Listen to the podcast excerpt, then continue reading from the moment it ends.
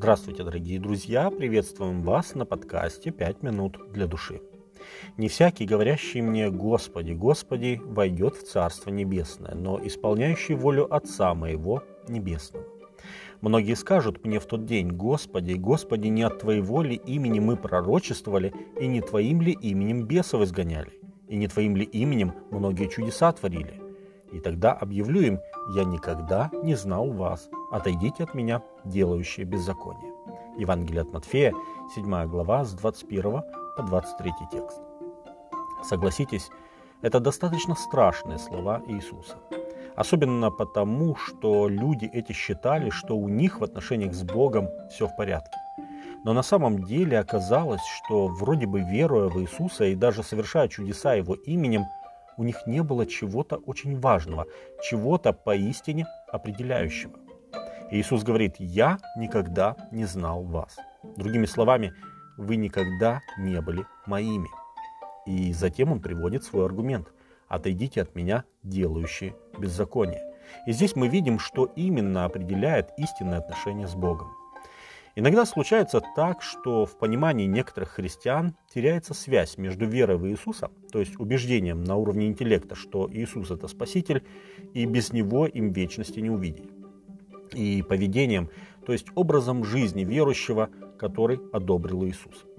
Иаков в своем послании самым непосредственным образом касается этой проблемы и для этого приводит пример из жизни. Что пользы, братья мои, если кто говорит, что он имеет веру, а дел не имеет? Может ли эта вера спасти его? Если брат или сестра наги и не имеют дневного пропитания, а кто-нибудь из вас скажет им «идите с миром, грейтесь и питайтесь», но не даст им потребного для тела, что пользы? Так и вера – если не имеет дел, мертва сама по себе. Послание Иакова, 2 глава, с 14 по 17 текст. Точно так же, как бессмысленны правильные слова в то время, когда требуется правильное действие, так бессмысленна вера, которая не выражается в богоугодных делах в повседневной жизни верующего.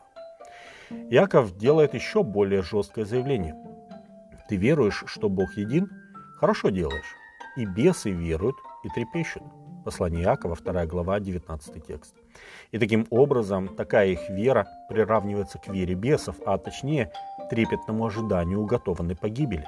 С одним лишь отличием бесы знают, что их ждет, а такие горе верующие пребывают в плену иллюзий. К сожалению, многие христиане являются таковыми лишь на словах.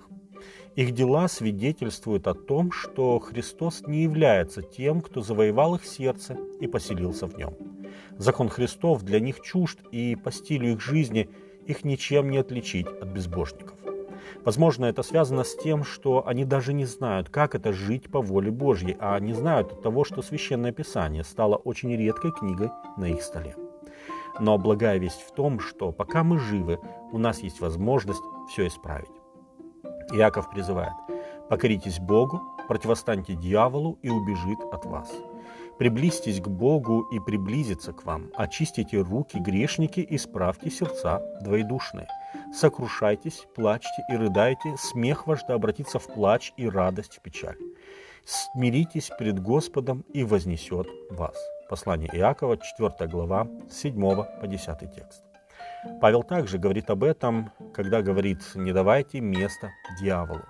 Кто крал, впредь не кради, а лучше трудись, делая своими руками полезное, чтобы было из чего уделять нуждающимся. Никакое гнилое слово да не исходит из уст ваших, а только доброе для назидания в вере, дабы оно доставляло благодать слушающим. И не оскорбляйте Святого Духа Божия, которым вы запечатлены в день искупления. Всякое раздражение и ярость, и гнев, и крик, и злоречие со всякой злобою да будут удалены от вас. Но будьте друг к другу добры, сострадательны, Прощайте друг друга, как и Бог во Христе простил вас. Послание Ефесянам, 4 глава, с 27 по 32 текст. Дорогие друзья, прежде чем предстать пред Господом на Божьем суде, нам стоит быть внимательными к тому, кто в действительности управляет нашей жизнью. Ведь от того, кто живет в нашем сердце, зависит то, как мы живем и как мы поступаем. И посему Павел советует нам – поступайте, как чада света. Ефесянам 5 глава 8 текст. С вами были «Пять минут для души» и пастор Александр Кломоздинов.